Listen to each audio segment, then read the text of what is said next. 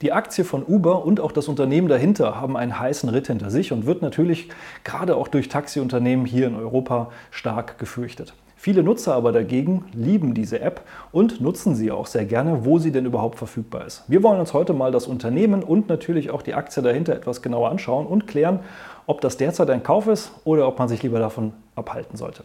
Und wenn dich das interessiert, dann bleib dran, gleich geht's los.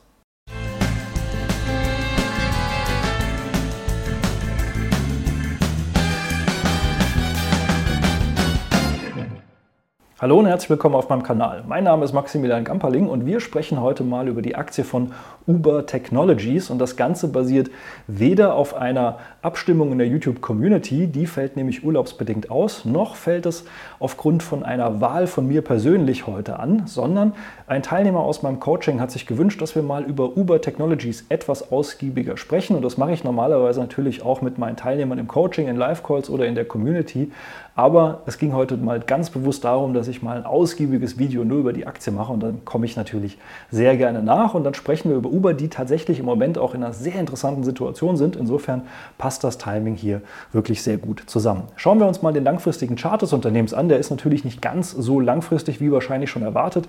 Das Unternehmen ist hier 2019 im April an die Börse gegangen und dann ja, lief das eher turbulent.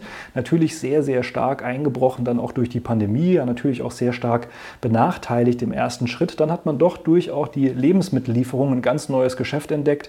Dann ging es im Bärenmarkt 2022 eher bergab und seitdem kommt hier die wundersame Erholung und Uber ist tatsächlich auf Allzeithochniveau und hätte man vor, äh, zum Börsengang 10.000 Euro investiert, hätte man heute tatsächlich einen Kursgewinn von 8.400 Euro oder 84 Prozent oder knapp 14 Prozent pro Jahr und das doch trotz dieser sehr unsicheren Entwicklung dazwischen und gerade die letzte Phase hier seit, ja man kann sagen Mitte 2022, wo der Kurs mal bei rund 20 Dollar stand, jetzt sind wir bei knapp 80 Dollar, waren für das Unternehmen sehr stark und das kommt für viele vielleicht überraschend, aber es gibt durchaus auch gute Gründe dafür.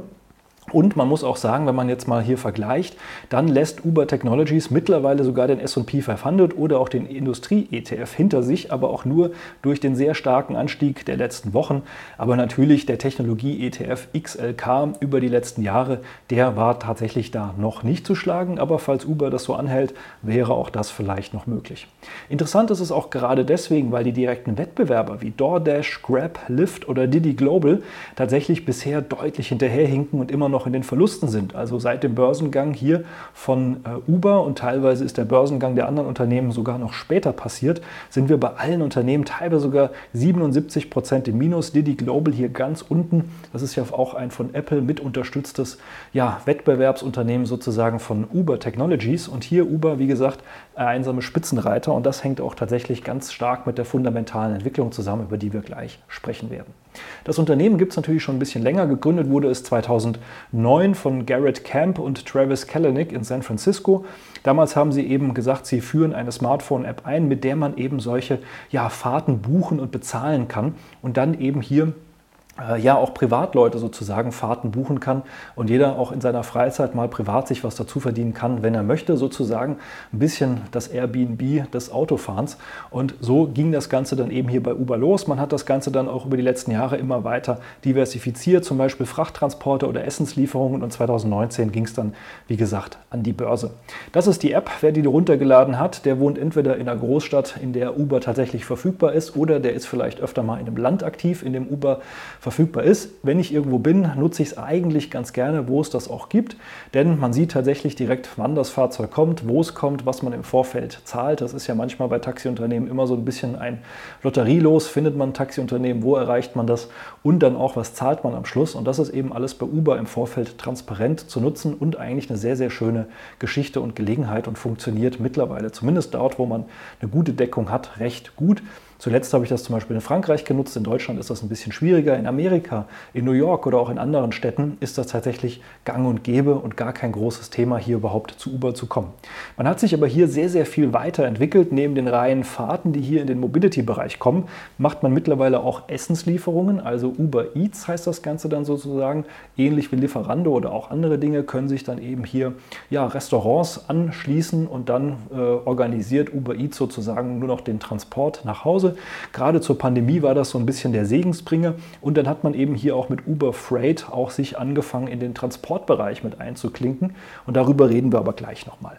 Aber auch der Frachtbereich bzw. der Personentransportbereich, der hat sich sehr, sehr weit ausgeweitet. Am Anfang ging man eigentlich los und hat nur ganz normale Fahrzeuge buchen können oder mal einen SUV-Service. Mittlerweile gibt es hier eben auch Mitfahrlösungen, wo dann eben gebündelt wird, um noch günstiger zu fahren.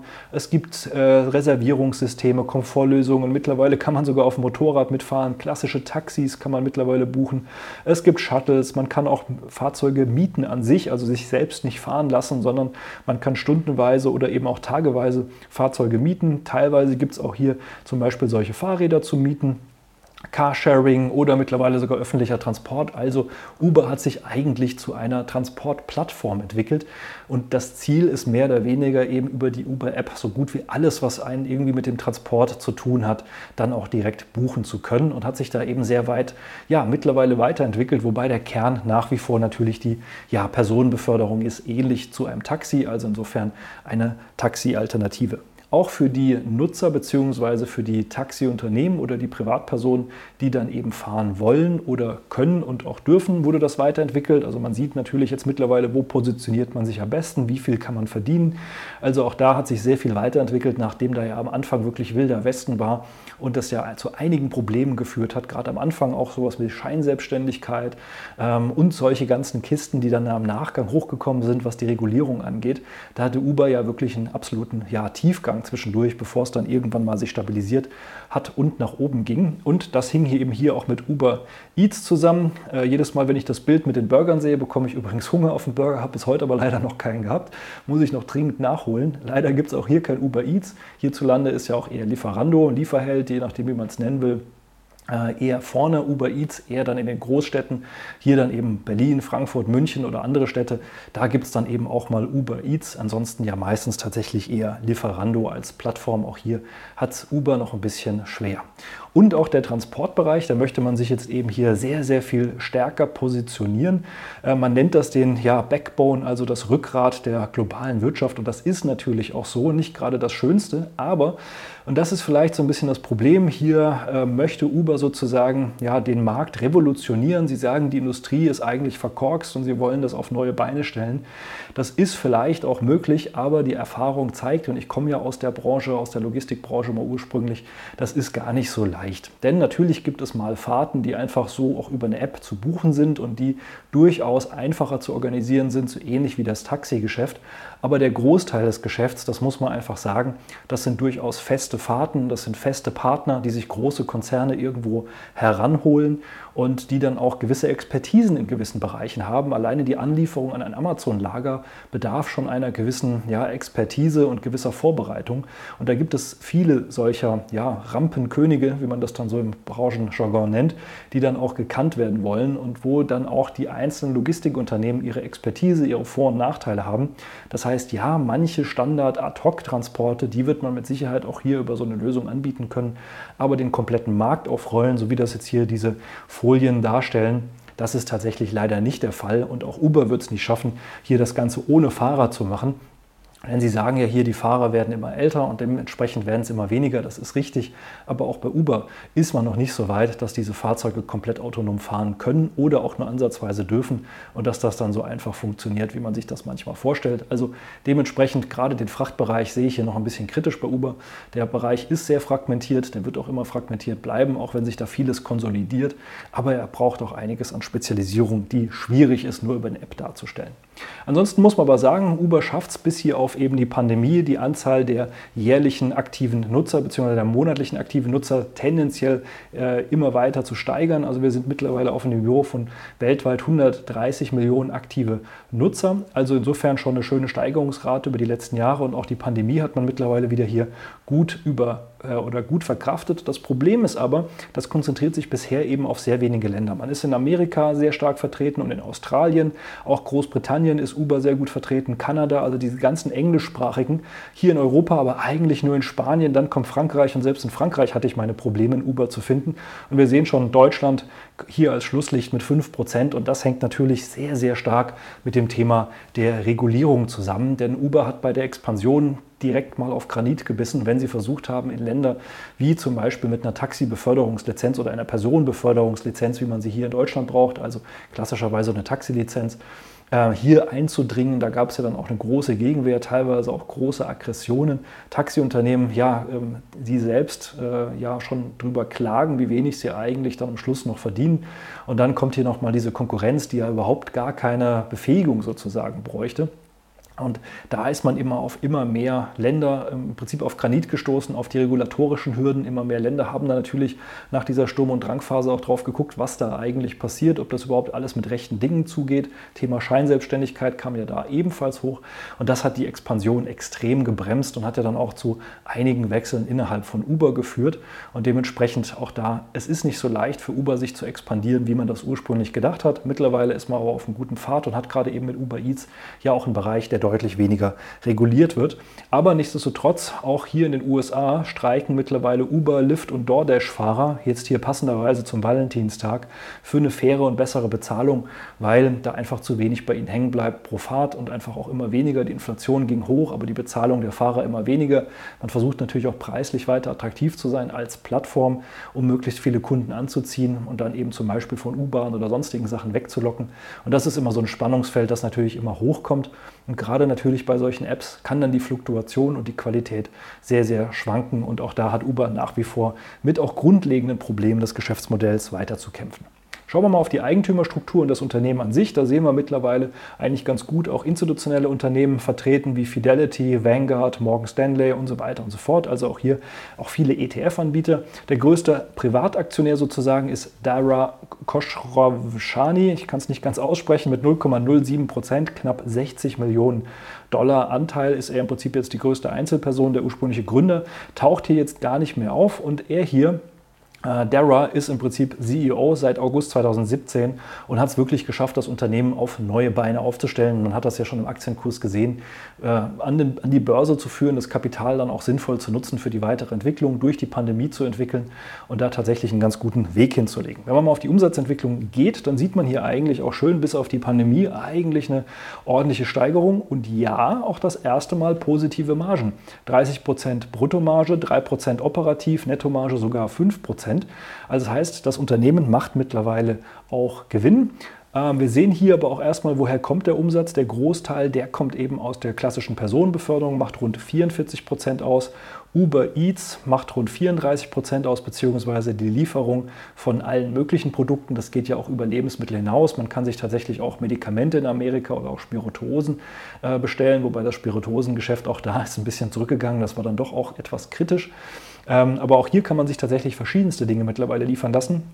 Und dann eben rund 22 Prozent im Moment kommt von der Fracht, der kleinste Bereich im Moment, für den auch keine Marge ausgewiesen wird.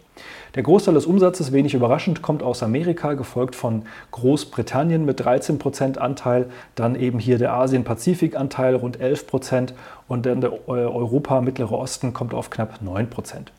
Wir sehen auch, dass wir das erste Mal Gewinn gemacht haben. Bisher eigentlich alle Jahre irgendwo im Verlust abgeschlossen. 2023 jetzt zumindest mal die vorläufigen Zahlen.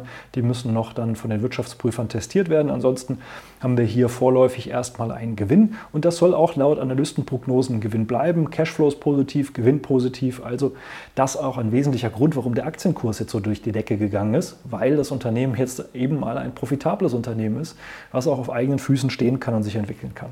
Natürlich hat man auch hier mit ähm, Material- und Lohnkostensteigerungen zu rechnen. Rund 14 Prozent ging das im Vergleich zum Vorjahr nach oben, obwohl die äh, Inflation ja eigentlich schon so ein bisschen wieder reduziert war. Also auch hier hat Uber nach wie vor mit Kostenproblemen zu kämpfen, was natürlich sicherlich auch mit den Fahrerprotesten zu tun hat. Und wir sehen auch die Bilanz soweit nach wie vor in Ordnung. Man hat äh, hier zwar eine äh, zu verzinsende Verschuldung, die ist aber gedeckt durch das Kernvermögen, Cash und Wertpapiere. Man hat hier auch ein bisschen Goodwill in der Bilanz. Äh, das heißt, ja, einfach noch ein bisschen immaterielle Vermögensgüter sozusagen, die da mit drinstecken. Ansonsten sehen wir auch, äh, Anzahl der Aktien steigt tendenziell, auch das logisch. Man muss ja in das weitere Wachstum des Unternehmens investieren, also gibt man neue Aktien heraus, gerade wenn der Aktienkurs gut steht. Altaktionäre werden dann natürlich ein bisschen verwässert. Dafür hat man aber eben auch mal eine Kurssteigerung, die sich verdoppelt oder verdreifacht, was man sonst bei solchen Unternehmen oder bei größeren Unternehmen ja eher seltener der Fall hat. Apropos Aktienübernahmen, Zusammenschlüsse und sonstiges. Es gibt Gerüchte auch, dass Uber vielleicht hier mit Instacart sich zusammenschließt.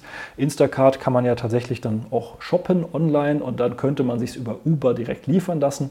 Ob das jetzt nur wilde Spekulationen sind oder tatsächlich zu was wird, muss man mal schauen.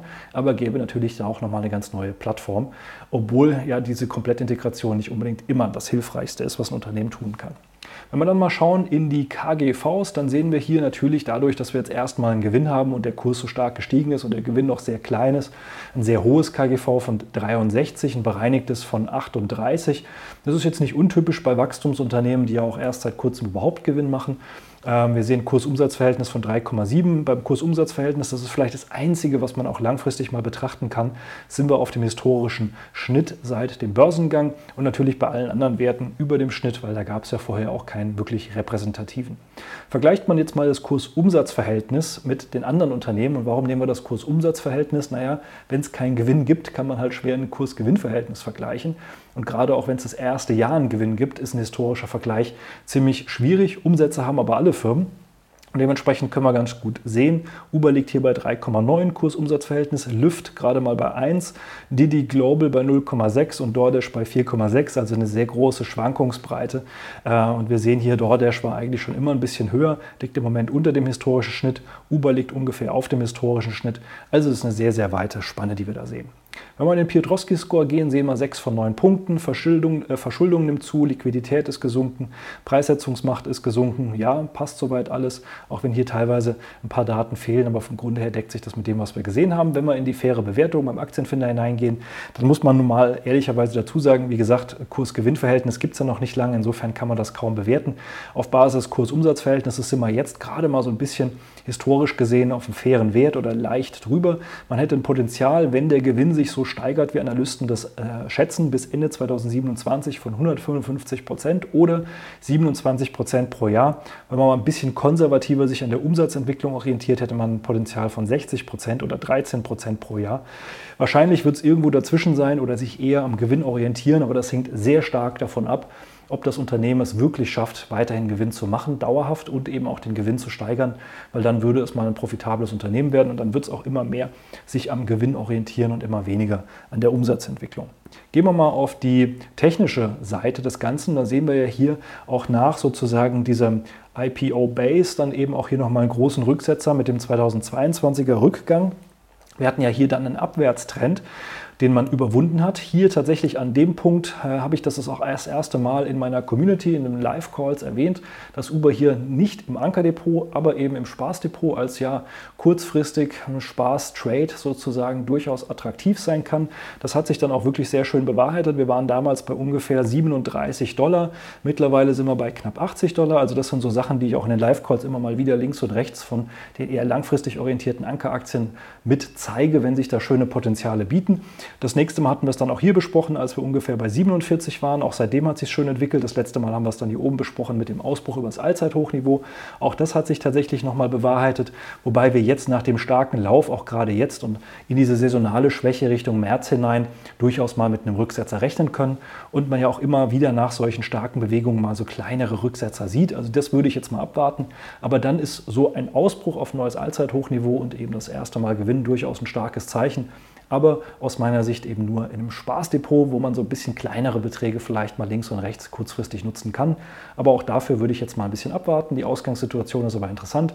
Wer dann eben in meinen Live-Calls dabei war in der Community, der hat jetzt hier schon eine schöne Gewinnentwicklung gemacht, wenn man direkt eingestiegen ist. Und ansonsten kann das fürs Spaßdepot auch vielleicht, je nachdem, wie das Unternehmen sich weiterentwickelt, auch für die nächsten Monate, vielleicht bis zu den nächsten paar Jahren durchaus eine interessante Entwicklung nehmen, aber mit Sicherheit unter starken Schwankungen. Die letzten Quartalszahlen haben wir schon gesehen, die waren ja dann eben überraschend positiv, dementsprechend auch dieser starke Schub nach oben. Die nächsten Quartalszahlen kommen erst am 1. Mai. Bis dahin ist dann durchaus noch ein bisschen Luft und Zeit, was passiert. Ich persönlich bin in Uber nicht investiert. Ich habe andere Dinge in meinem Spaßdepot die mir auch Spaß machen. Da kann man sich ja nicht zu viel vollfüllen mit Dingen, die man haben könnte. Aber das wäre so etwas, was ich durchaus im Spaßdepot gemacht hätte. Deswegen habe ich es dann eben auch meinen anderen Teilnehmern gezeigt als mögliches Potenzial. Wenn du auch sagst, du möchtest auch neben deinem langfristigen Depot links und rechts ein bisschen lernen, wie man denn hier auch mal solche Chancen nutzen kann, wie man da rein kann, aber eben auch, wie man lernt, wie man da auch wieder rauskommen kann, ohne jetzt eine komplette Trading-Ausbildung zu machen, sondern eher so links und rechts das Ankerdepot, also dein langfristiges Depot sauber aufstellen stellen, aber eben auch links und rechts mal ein paar attraktive Chancen zu nutzen. Melde dich gerne mal für das kostenlose Strategiegespräch. Dann schauen wir uns an, wo du stehst, was deine Ziele sind, ob und wie wir dir dabei weiterhelfen können. Und ansonsten hoffe ich, dieses Video hat dir schon einen kleinen Einblick gegeben und ein bisschen weitergeholfen. Ansonsten wünsche ich dir viel Spaß bei den nächsten Videos und natürlich auch an der Börse. Mach's gut. Bis dahin. Ciao.